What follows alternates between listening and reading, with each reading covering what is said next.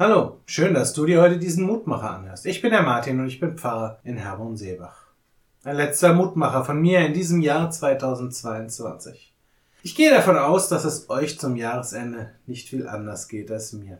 Ich bringe in diesen Tagen Dinge zu Ende, versuche noch zu erledigen, was liegen geblieben ist, und ich schaue zurück auf das vergangene Jahr, auf das Gute und auf das Schwierige.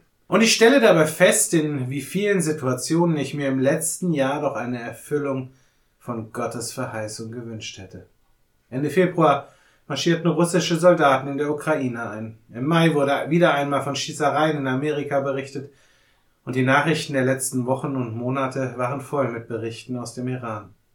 Aber auch in ganz persönlichen Zusammenhängen hätte ich es mir hier und da durchaus gewünscht, dass Gott tut, was er verheißen hat dass mich im Urlaub Corona flachgelegt hat oder in der Beziehung zu meinem Sohn oder auch in meiner sehr trüben Stimmung vor den vergangenen Feiertagen.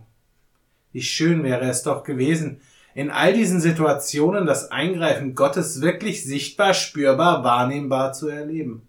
Ein kleiner Donner hier, ein Blitz dort und ein gewaltiges Beben an anderer Stelle.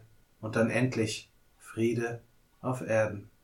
Beim Blick in diese Welt warten wir Menschen sehnsüchtig darauf, dass sich die großen Worte, die uns an so vielen Stellen der christlichen und auch schon der jüdischen Überlieferung begegnen, sich diese Worte endlich erfüllen.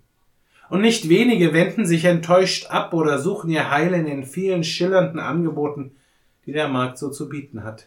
Denn warum warten und vertrauen, wenn mir die Erfüllung meiner Wünsche schon heute versprochen wird? Wer aber bleibt, der wird lernen zu erkennen, dass Gott seine Verheißung erfüllt. Selten so, wie ich es mir vorstelle. Und selten auf der großen Bühne, aber eben so, wie es uns das Kind im Stall erahnen lässt. Denn ganz egal, wie es scheint, gilt immer, woran uns auch die heutige Losung erinnert. Sollte Gott etwas sagen und nicht tun? Sollte er etwas reden und nicht halten? 4. Mose, Kapitel 23, Vers 19. Ich lade dich ein, noch mit mir zu beten. Vater im Himmel, Oft scheint es, als sei die Welt aus ihren Fugen geraten. Das Chaos und die Dunkelheit wirken dann so übermächtig, dass wir uns nur schwer dem Gefühl entziehen können, dass alles zu Ende ist. Doch du hast uns eine Zukunft versprochen. Und alle, denen du ein Versprechen gegeben hast, können davon berichten, dass du deine Zusage gehalten hast. Hilf auch mir, hilf auch uns darauf zu vertrauen und mit diesem Vertrauen mutig dem entgegenzutreten, was vor uns liegt. Amen. Auch morgen gibt es an dieser Stelle wieder einen neuen Mutmacher. Für heute wünsche ich dir nun einen guten und gesegneten Tag. Bleib gesund, aber vor allem bleib behütet.